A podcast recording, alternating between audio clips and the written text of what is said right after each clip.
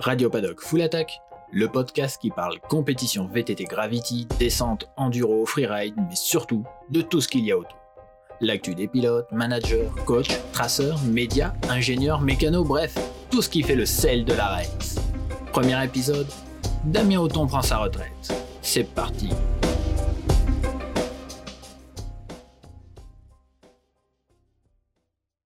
Damien, salut, bienvenue sur Full Attack. Hello, salut à tous. Écoute, on est super content de t'avoir à ce micro parce que le magazine est né en 2007 et à quelque chose près, c'est la période à laquelle on a vu un petit gars des Pyrénées débarquer dans le milieu.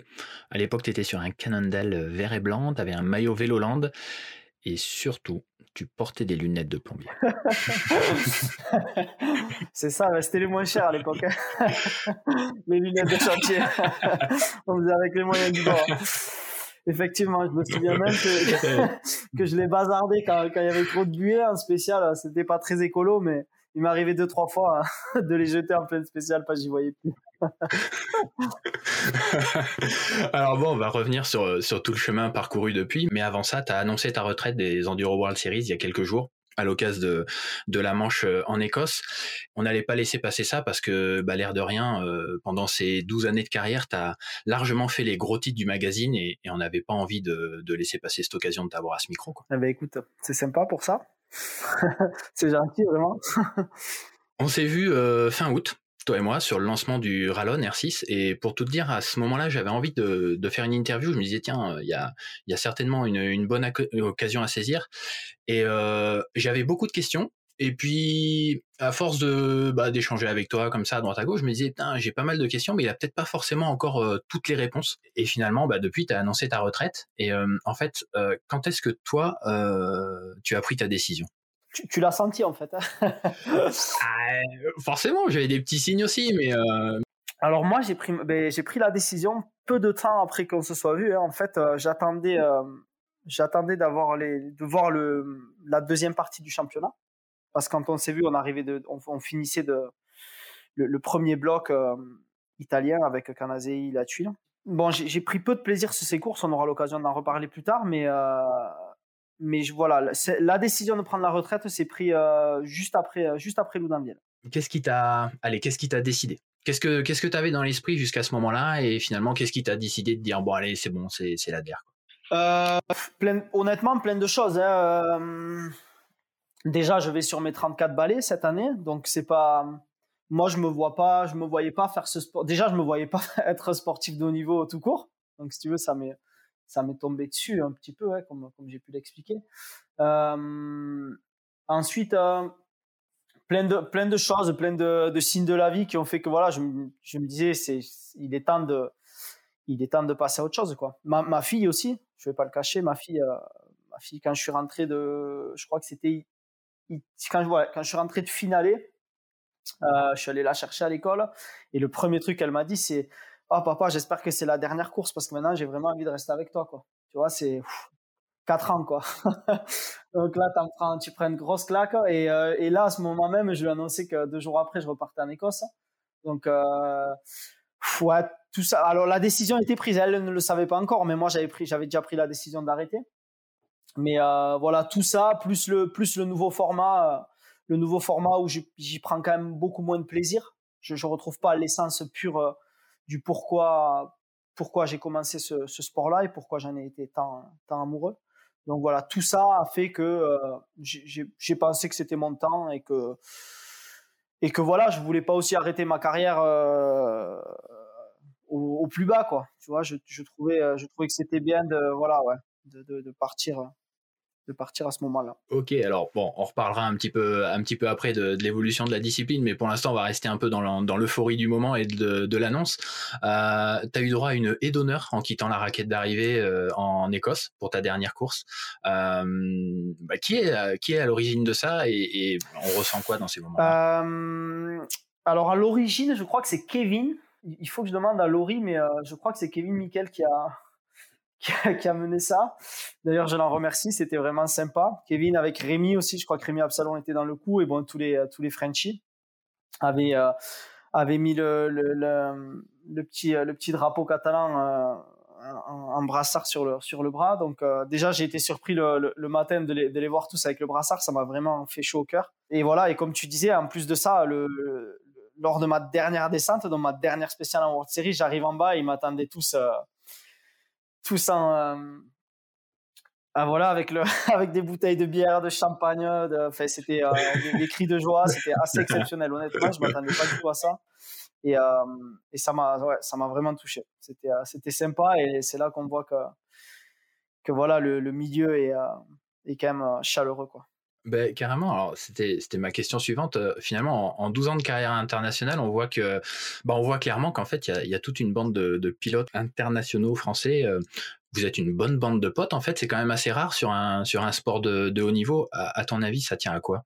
Ouais, effectivement, c'est rare. Après, nous, on a la chance de passer énormément de temps ensemble, en fait. Quand je dis ensemble, c'est c'est vraiment, tu vois, pendant une journée de course. Bon, alors un petit peu moins maintenant, mais, euh, mais sur le passé, on passait 7 à 8 heures de, vélo ensemble. À, discuter de notre vie, des spéciales, des spéciales qu'on venait de, faire donc le, jour J, à raconter tout ça. Donc au final, moi, pendant ces, ces 12 ans-là, j'ai eu l'impression de passer plus de temps avec, euh, avec ses amis du vélo qu'avec mes propres potes euh, d'enfance, quoi, tu vois. Je pense c'est ça qui, euh, qui fait qu'on on est, on est tous potes et amis grâce à ces, à ces moments, à ces longs moments passés ensemble, en fait. C'est qu'on se, on se découvre sur une, imaginez sur une, sur une montée d'une heure à deux heures, le, nombre de conneries qu'on peut raconter, quoi. Donc, tout ça ça, ça, ça crée énormément de liens, carrément. Ça se mesure au nombre de conneries, euh, conneries dites en une heure ou euh, il y a d'autres éléments quand même? Ouais, il y a de tout, il y a de tout. Mais c'est ça qui est cool, c'est qu'on on, parle vraiment sans, sans filtre et ouais, c'est ça qui est, qui est, top. On peut parler d'une comment a été une spéciale à, à voilà au, au, plan cul pour les jeunes de la veille. c'est ça, ça, qui est top. Quoi il y a une petite anecdote, c'est que tu as deux surnoms dans le milieu. Enfin, en tout cas, moi, j'en connais, j'en connais deux. Le premier, euh, c'est euh, c'est l'aigle catalan. Alors, tu, tu m'avais raconté que, que c'était Cédric Gracia sur une course à, à Vigo, je crois, qui, qui le premier t'avait euh, t'avait surnommé comme ça. Et euh, tu as un autre surnom, Princess. Tu, peux nous expliquer pourquoi? Alors tu dis juste, ouais, le premier, c'est vrai que c'était Cédric qui me l'avait donné sur une course qu'on était allé faire ensemble à Vigo je, je sais plus de quoi c'était sorti, mais il m'avait dit toi t'es vraiment un aigle catalan et c'était resté. Et euh, parce que lui il vit en Catalogne aussi, en Andorre, ça, parle catalan. Et Princess, alors Princess c'est une vieille histoire avec moi et Love Ice. Dans Love Ice c'est Théo Gali. On s'est retrouvés euh, tous les deux à partir au Chili en 2014, donc pour notre première grosse course internationale avec un team euh, avec un team pro quoi.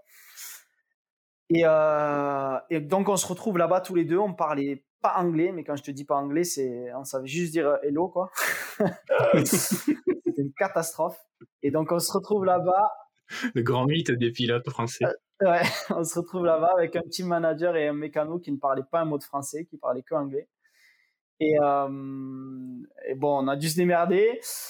Et ces surnoms sont sortis de cette course-là parce que moi, en fait, je suis assez, je suis assez compliqué avec la nourriture je mange pas grand chose. Genre, j'aime des fruits euh, crus et pas cuits. Euh, j'aime pas quand il y a des morceaux dans mes yaourts, tu vois. et, et, le mécano, il m'appelait toujours princesse parce qu'il disait, mais t'es vraiment une princesse, tu euh, t'aimes rien, il faut vraiment faire des menus pour toi. Et, et, voilà. Et c'est resté. Donc, ces surnoms sont restés et, les souvenirs aussi. C'était assez incroyable de se retrouver là-bas. Hein, Heureusement d'ailleurs qu'il y avait Théo parce que tout seul, tout seul sans parler, je pense que je l'aurais mal vécu, quoi. Là, au moins, on était deux dans la même merde, quoi. le même plan, quoi. Le plan galère. Ouais. Alors écoute, j'ai voulu t'offrir ce micro parce que hum, parce qu'en fait, Jay Clement a ressorti une photo d'un podium du Trophée de France d'enduro. Alors c'était 2009. Il était premier, toi deuxième. Euh, et pour tout dire, moi j'avais carrément oublié que j'avais pris cette photo. J'avais même oublié qu'elle existait. Mais putain, quand je l'ai vue, je me suis dit, oh là là, mais non, mais là, il y a des trucs, faut qu'on en parle un petit peu parce que putain, le, chemin parcouru depuis, quoi. Franchement, euh, comme tu disais tout à l'heure, tu t'y attendais pas forcément, j'imagine. Non, putain, moi, j'ai revu cette photo de Jay aussi. Euh, 12 ans quand même, c'est incroyable. Hein, quand tu te dis 12 ans, on, a reçu. Hein. Oh là là. 12 ans quoi. C'est ça, c'était mes débuts et je, me rappelle vraiment de cette course parce que euh, c'est vraiment après ça que j'ai commencé à travailler et à me dire, euh, ok, si tu veux réussir à, aller plus vite, il faut que tu, faut que tu travailles ces, ces lacunes parce que Jay était quand même au top à cette époque-là. Et il était venu me mettre une branlée sur mes chemins quand même. c'est ça. Alors, c'était, euh, tu vois, c'était qu'à demi-heure de chez moi, je connaissais, donc euh, il, il, était vraiment plus fort. Et là, je m'étais dit, bon, allez, faut, il faut s'entraîner pour aller, pour aller les titiller, quoi. Mais euh, effectivement, c'est que de chemin, quoi, que de chemin parcouru. C'est, à quel moment tu t'es dit euh, bon là là il y a quelque chose à faire euh, ça peut peut-être marcher euh, ça peut peut-être aller loin? Est-ce qu'à un moment tu te l'es dit et, si oui quand? Alors je me le suis dit quand je voyais les le potentiel que j'avais enfin les lacunes plutôt que j'avais dans les parties physiques parce que venant de la moto vraiment j'arrivais à descendre vite j'avais les bonnes lignes mais par contre, je voyais dès que dès qu'il y avait la moindre petite bosse ou le moindre faux plat, mais je prenais de ces branlé, quoi. C'était horrible. Et, euh, et après ça, je me suis dit, bon, ben voilà, on sait, euh, on sait sur quoi il faut travailler. Et, euh, et, voilà, si tu veux, si tu veux performer et t'amuser au, plus haut niveau, il va falloir bosser là-dessus. Et donc, j'ai commencé à bosser et ça, ça, ça a porté ses fruits. C'est marrant sur cette photo parce qu'au final, euh, Jay est premier et puis il sera champion du monde d'enduro, euh, premier champion du monde de, l'histoire. Et toi, t'es deux et tu seras euh, vice-champion du monde quelques années plus tard. Pour toi, quel est, quel est ou quels sont tes plus beaux souvenirs en carrière? Ah, Les plus beaux souvenirs?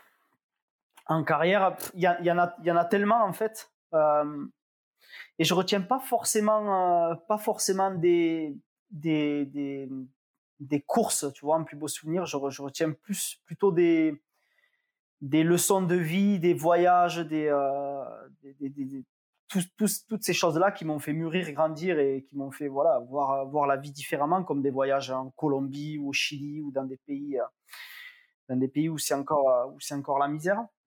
Tout ça, ça tout ça, ça restera vraiment gravé. Après, si on parle de de, de courses pures de résultats, effectivement, les, les euh, mon, mon, premier mon premier podium m'a beaucoup marqué vraiment. Ouais. Tu peux nous ah, rappeler? Tu, tu, tu te rappelles? C'était à Valoir, mon premier podium en Coupe du Monde. Et euh, déjà, ça m'avait marqué parce que ça, ça, remonte vraiment à longtemps. Je m'étais fait disqualifier là-bas parce que je, débutais, euh, j'ai débuté les enduro series et euh, et pour la petite histoire, on m'avait disqualifié parce que juste avant la dernière finale, la dernière spéciale où j'étais, euh, je crois que j'étais remonté deux ou trois au scratch. Et au moment de remonter, donc le commissaire FFC m'a appelé en me disant que je ne portais pas mes coups et que j'étais disqualifié. Alors effectivement, c'était ma faute, c'était euh, c'était obligatoire. Donc je lui propose d'aller les chercher, que je les avais au camion. Et il m'a dit non non, la décision est prise, euh, tu, peux rentrer chez toi. Et euh, ça m'avait marqué. Je m'étais dit, bah, vous savez quoi, les gars, je reviendrai plus jamais faire une Coupe de France. Ça m'avait fait. Tu vois, je, m'étais dit, c'est quoi cette mafia, quoi? Pourquoi moi, quoi? J'arrive là, je débarque. Et, et, donc, lors de cette première Coupe du Monde, tu vois, j'étais j'étais arrivé là-bas en, mode en mode revenge, quoi, tu vois. Ouais, je dit, vous savez quoi, les gars, là, ça va, ça va faire mal. J'ai les crocs et, et cette fois-ci, je ne fais pas disqualifier je me suis dit, tu es, capable d'aller d'aller gagner, quoi. Tu vois C'est vraiment ça qui m'a marqué, quoi. Mhm. C'est là où je me suis dit, tu as les, as les capacités pour aller gagner des Coupes du Monde, quoi. Et, euh, et ça, ça m'avait marqué. Euh, ça m'avait marqué. Et d'ailleurs, je gagnais, euh, je gagnais le week-end d'après à, la Tuile. D'accord. Tu vois un peu comme ça m'avait changé, changé la, la, vision de la course. On était dans la, dans la fameuse saison où ça, où ça bataillait sec pour le, pour le titre. Ouais, c'est ça. On s'était mis une belle, une belle bagarre hein, avec, avec, bah, avec tous les meilleurs, hein, Jared, euh, Jay, toute la bande, euh, toute la bande qui marchait fort, quoi. Eh oui. Est-ce que ça fait bizarre de parler de tout ça. C'est ça. Ouais. Et, et, si on doit parler vraiment de, de, de, ma, de ma plus belle course en tant que celle où j'en suis le plus fier, c'est vraiment finalé, euh, finalé. Je crois que c'était 2017 ou 2018 où euh, où je revenais d'une période pas facile avec euh, des, une, fracture de la cheville où j'étais resté quatre mois à la maison, des trucs vraiment compliqués. Et, j'avais préparé cette course, mais vraiment, vraiment dur. Je m'étais dit, celle-là, j'ai vraiment mis un point dessus en me disant, ça, c'est vraiment l'objectif de la saison. Et, et j'avais gagné devant, Martin et, Sam, donc ça, ça avait été vraiment la récompense. Et celle-là, j'en suis fier, carrément. Quel vélo tu retiens? Quel vélo tu retiendrais le plus en te disant putain là quand même j'étais en phase avec le truc et ça roulait ça roulait fort? Euh, bah je retiens je retiens bien le Spartan. Le Spartan euh, ça a été euh, parce qu'on on l'avait pas eu de suite en fait chez chez De Vinci on avait d'abord eu le, le, Troy quoi. Ah, le Troy il avait vite ses limites quoi. C'était vraiment un vieux vélo déjà quand on a commencé à le rouler. Il avait peu d'angles, peu de débat. c'était c'était assez compliqué. Et c'est vrai que quand ils ont commencé à, rouler le, le, Spartan avec Stevie au, championnat du monde en Afrique du Sud. Peter Marisbourg, ouais. ouais euh, de suite après, on a pu commencer à rouler les protos et, euh, et c'est vrai que c'était euh, le, le, gap en fait entre les deux vélos était tellement énorme que j'ai senti qu'il y avait qu'il y avait de quoi faire quoi. Comparé à tu vois comparé à quand on est passé après à, sur les autres Spartans, il y a toujours eu des évolutions ou par, par exemple sur le nouveau Rallon mais, mais les gaps n'étaient pas aussi, aussi importants. Quoi. Là, c'était vraiment un vélo de course. Quoi. Là, euh, là, par exemple, on vient de changer cette année avec Orbea, avec le nouveau Rallon.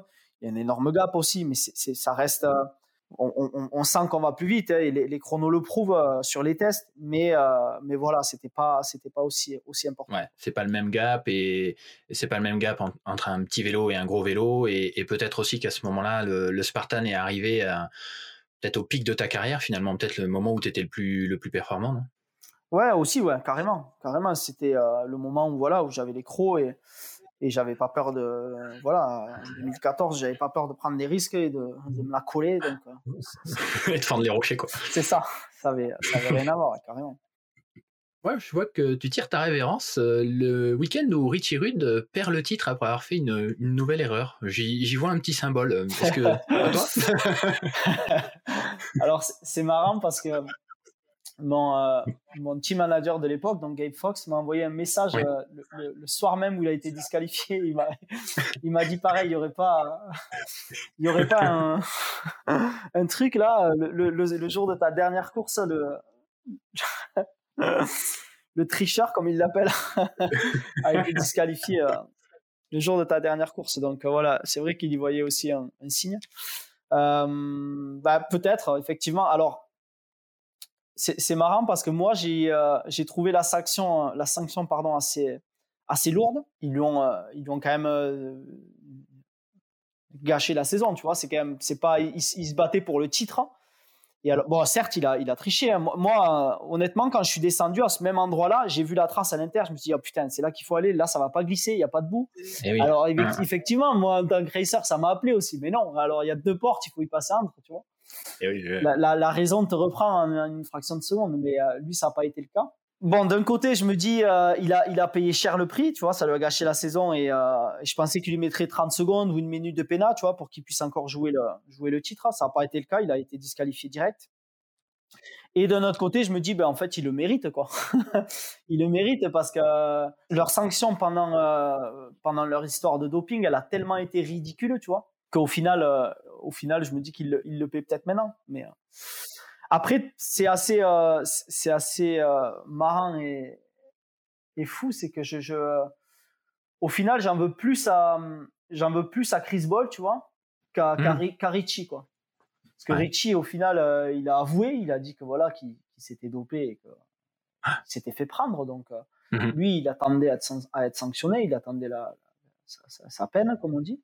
Mais, mais elle n'a pas eu lieu. Enfin, elle n'a pas eu lieu. Il a pris huit mois pendant les six mois d'off-saison. Donc, ça, j'ai trouvé ça. Euh, comme j'ai pu dire par le passé, moi, même si, même si j'avais eu des, des titres en retour, j'en aurais même pas été heureux parce que, parce que à, quoi bon? Ça vaut plus rien. On peut, on peut, pas le célébrer. On peut... Donc, j'attendais rien de ça. C'était juste pour les, pour nos futures générations, quoi. Pour les inciter à ne, à ne, pas franchir ce cap-là. Et, euh, et ça, ça, voilà, j'avais trouvé ça petit, euh, petit pour les, de la part des organisateurs, des organisateurs de pas de pas le sanctionner comme il se, doit. Alors justement, en parlant d'organisateurs, euh, Enrico, euh, t'a salué sur les réseaux sociaux et il en a profité pour dire que bah voilà, il, il appréciait quelqu'un de, de droit, de toujours honnête et de, et de franc dans le propos. Alors, est-ce que c'est quelque chose auquel tu tiens et que tu as eu le sentiment d'avoir à défendre ou est-ce que c'est, bah, attends, t'es comme ça et c'est à prendre ou à laisser quoi?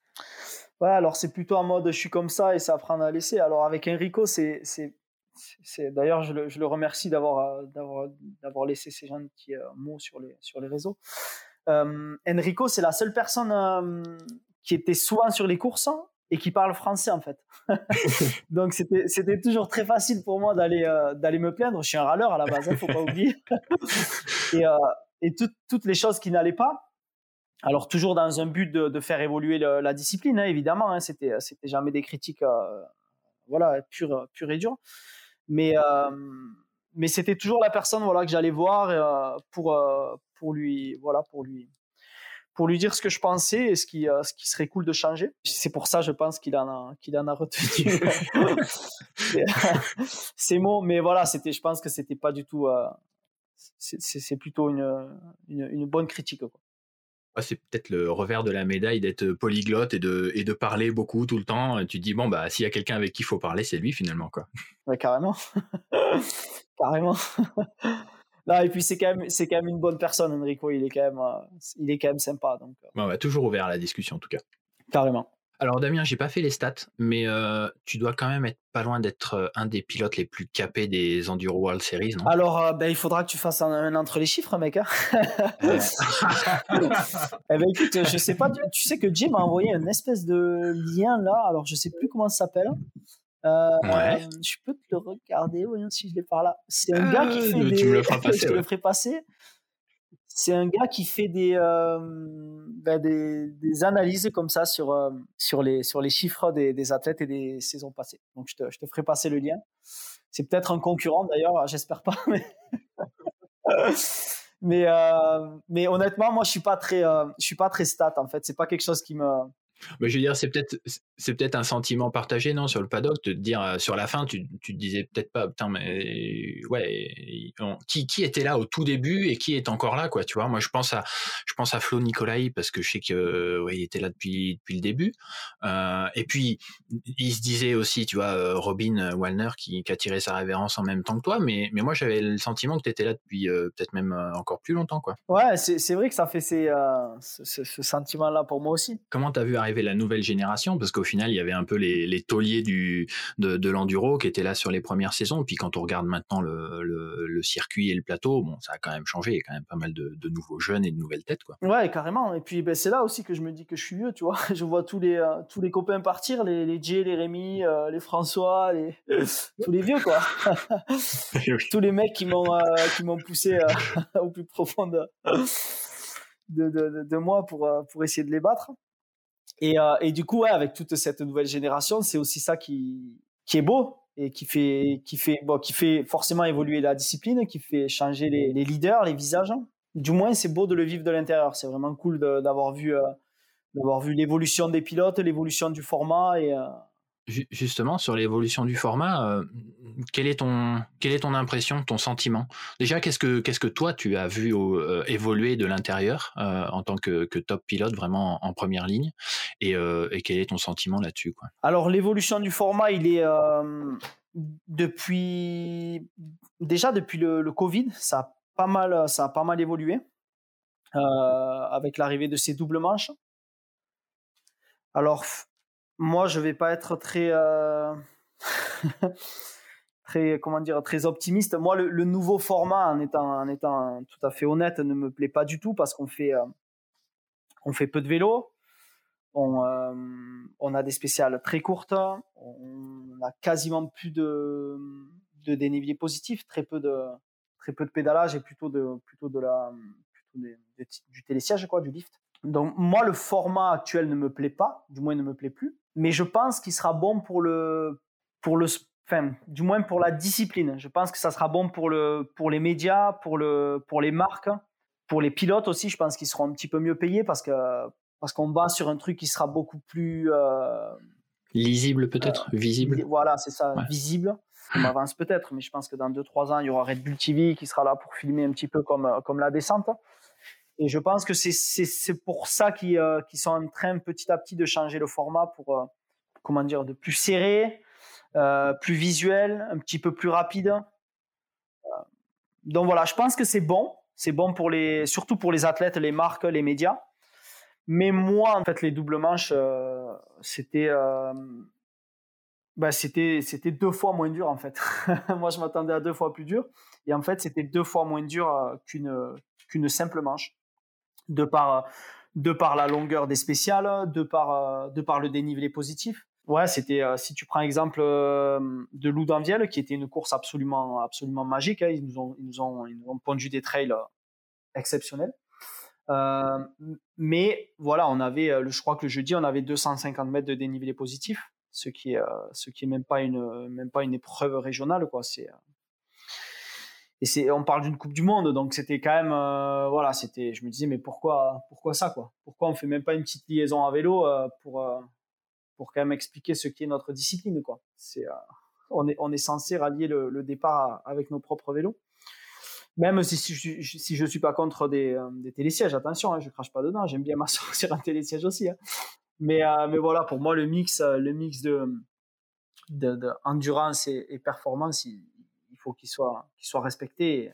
La prise de risque est peut-être pas la même non plus. Alors ouais, effectivement, moi, je sens que je sens que avec mon âge grandissant, j'en prends j'en prends forcément moins. Je, je, je, je, me suis pas mal blessé. Euh, voilà, depuis depuis ma blessure au dos aussi, j'avoue que je j'ai du mal à j'ai du mal à, à, débrancher comme je pouvais le faire avant. Même si j'ai, je, je, vais au, plus vite que ce que je peux, mais je, je sens que il manque le, le petit. Euh, oui, bah, tu roules encore vite, hein. Pour avoir roulé récemment avec toi, euh, ça va encore bien. Hein. non, non, bien sûr, je, je, roule vite, mais voilà, je, je, je sens que je prends plus les mêmes engagements qu'avant. Vite et bien, quoi. C'est ça. Par exemple, la finale, euh, où il y avait finalement 50 bornes et 2000 de dénivelé. Euh, on voyait dans les images de la spéciale 3 notamment que bah voilà, c'était pas le même engagement, pas le même dynamisme que quand ça remonte en liste. Ouais, ben carrément parce que parce qu'on était on était cramé quoi. Parce que c'était la première fois qu'on avait une course euh, une course enduro en fait de la saison. carrément, carrément finale, c'était vraiment la première course d'enduro de la saison, du moins pour moi. Toutes les autres euh, je pense il faudrait que je regarde, mais toutes les autres, je pense pas qu'on ait dépassé les 800 000 mètres de dénivelé positif. Donc voilà, on était, c'était, c'était en fait la première fois où on faisait vraiment des heures de vélo et c'était dur, hein, vraiment. Moi, moi, finalé, j'ai fini, euh, j'ai fini euh, pas mal entamé. J'avais couru en plus sur les, euh, sur les World Series électriques, donc le, dimanche, j'étais, j'étais bien cuit, quoi. Parce que on n'était pas, on n'était plus préparé à, ça. Alors justement, tu me tends la perche électrique. Qu'est-ce que tu en as pensé?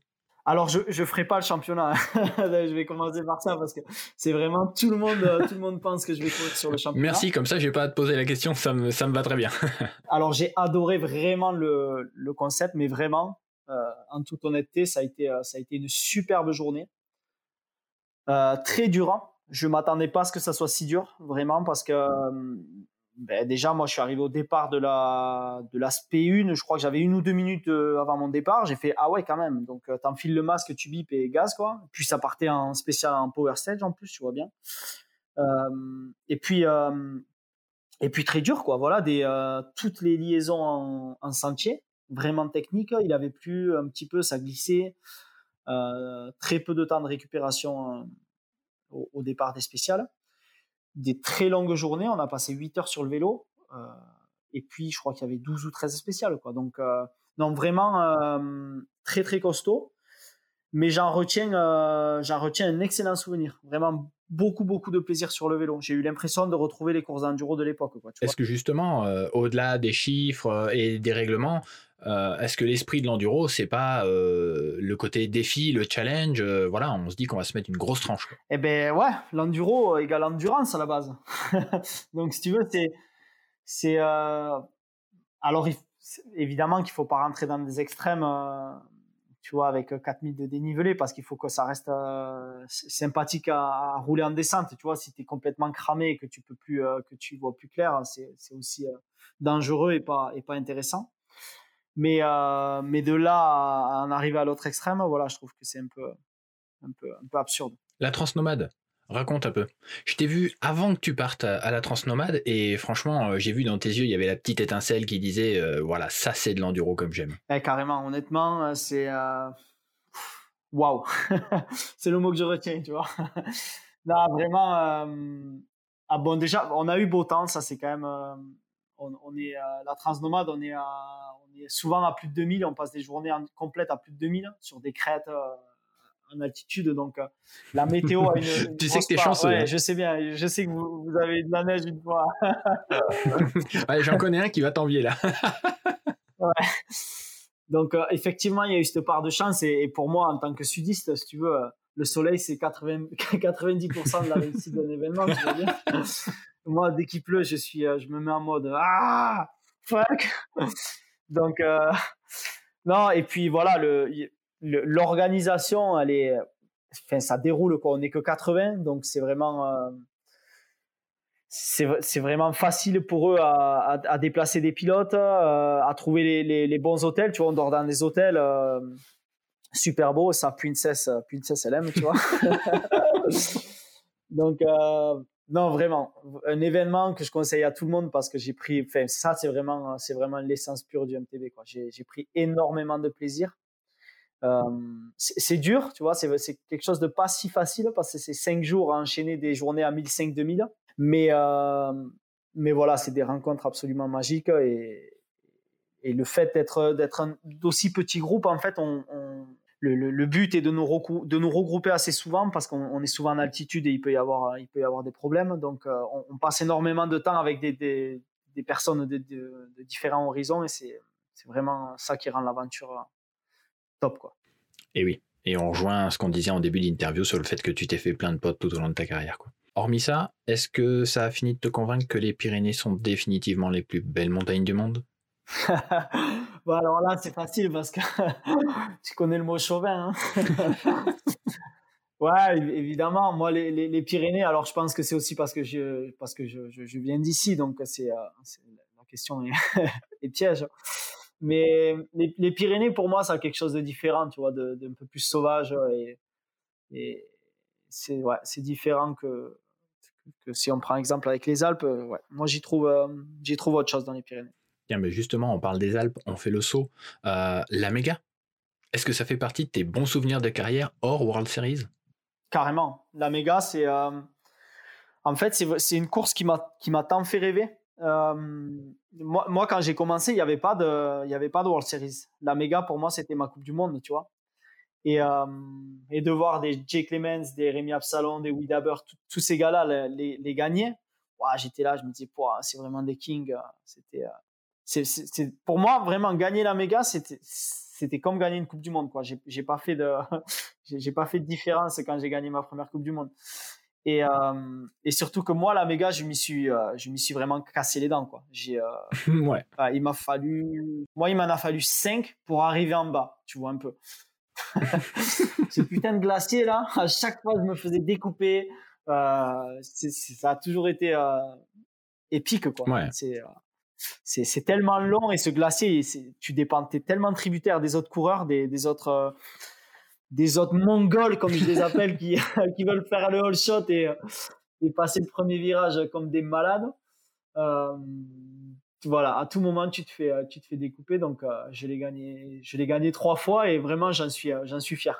Ça s'apprivoise un peu la méga. Enfin, je veux dire, il y a des trucs qui paraissent complètement fous au début, et puis euh, après, est-ce qu'avec le temps, euh, il y a quand même pas des trucs que tu as réussi un petit peu mieux euh, à maîtriser, au point de te dire, bon, c'est pas aussi débile que la première fois. Alors, la, je vais, je vais, la partie physique, oui, parce que c'est vrai que là, il faut pas oublier que c'est quand même un, gros morceau physiquement, hein. c'est vraiment, vraiment très dur. Donc ça, j'ai appris à, mieux le gérer. Parce que là, je me souviens la première fois où je suis sorti du glacier, je me battais avec euh, Rémi Absalon et il m'avait fait exploser dans la bosse, mais alors comme jamais. Et euh, donc j'ai appris à mieux, à, mieux, à mieux gérer cet effort-là. Par contre, ce que j'ai pas réussi à apprendre, c'est comment ne pas, ne pas faire cacamou quand on est sur le glacier. Quoi. à chaque fois que je suis monté là-haut, et je suis monté une paire de fois, euh, à chaque fois, je me dis, mais qu'est-ce que tu fais là quoi? Con de revenir ici T'as as vraiment cette sensation que tu peux mourir. ah, c'est clair. Tu vois, ça, ça, me le fait, ça me le fait à aucune, à aucune autre course.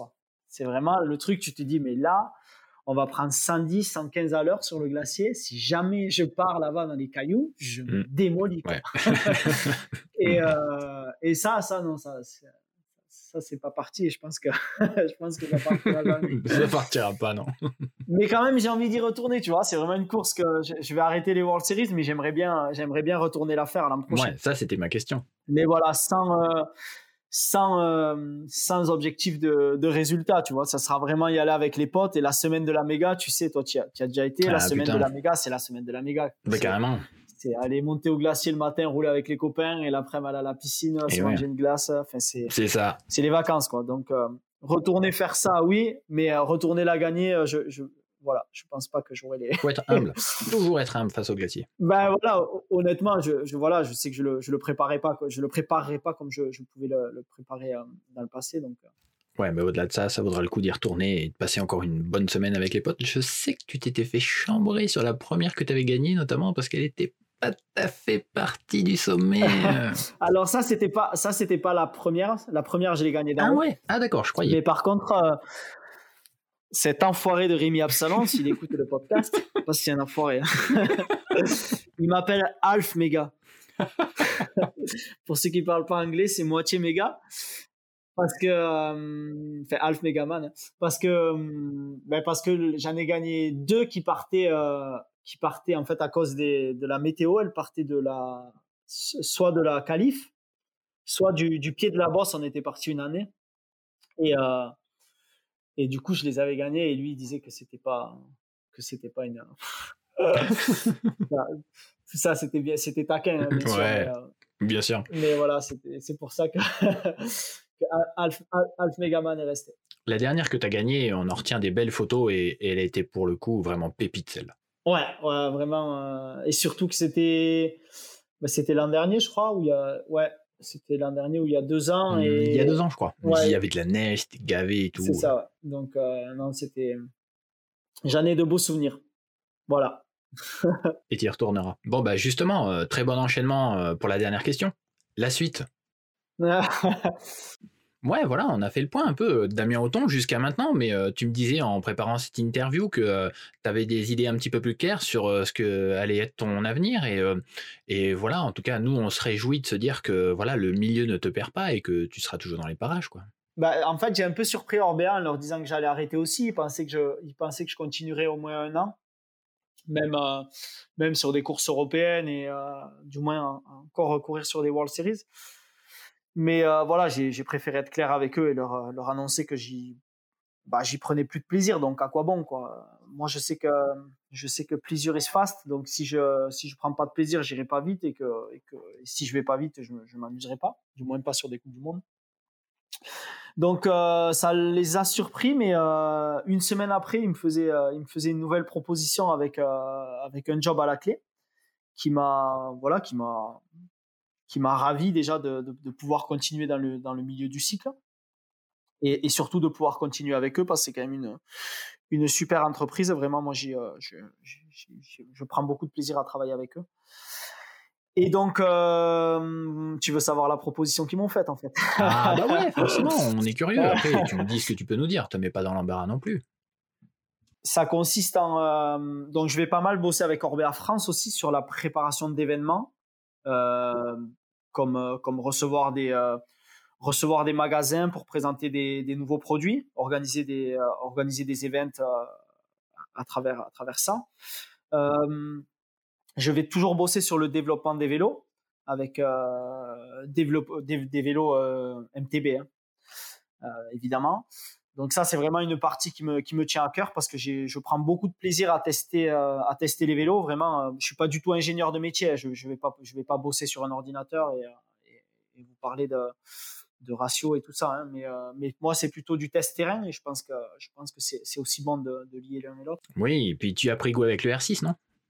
Carrément, ouais, le R6, j'ai vraiment bossé dessus et, et ça, ça, a été une réussite. Donc, je suis, je suis très content de pouvoir continuer là-dedans. Euh, après, toujours un petit peu de, communication, un petit peu de vidéo.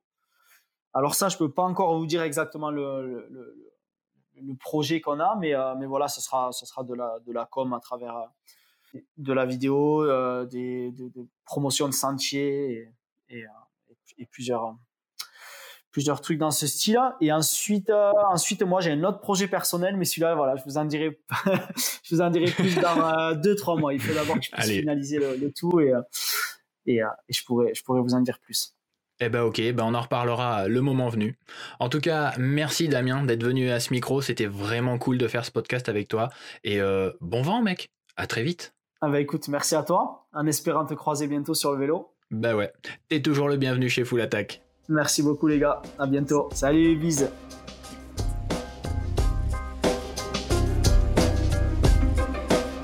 Radio Paddock Full Attack, un podcast du magazine Full Attack, une création originale 36 Média, réalisée par Antoine Hoffman. Musique, rap, I do know.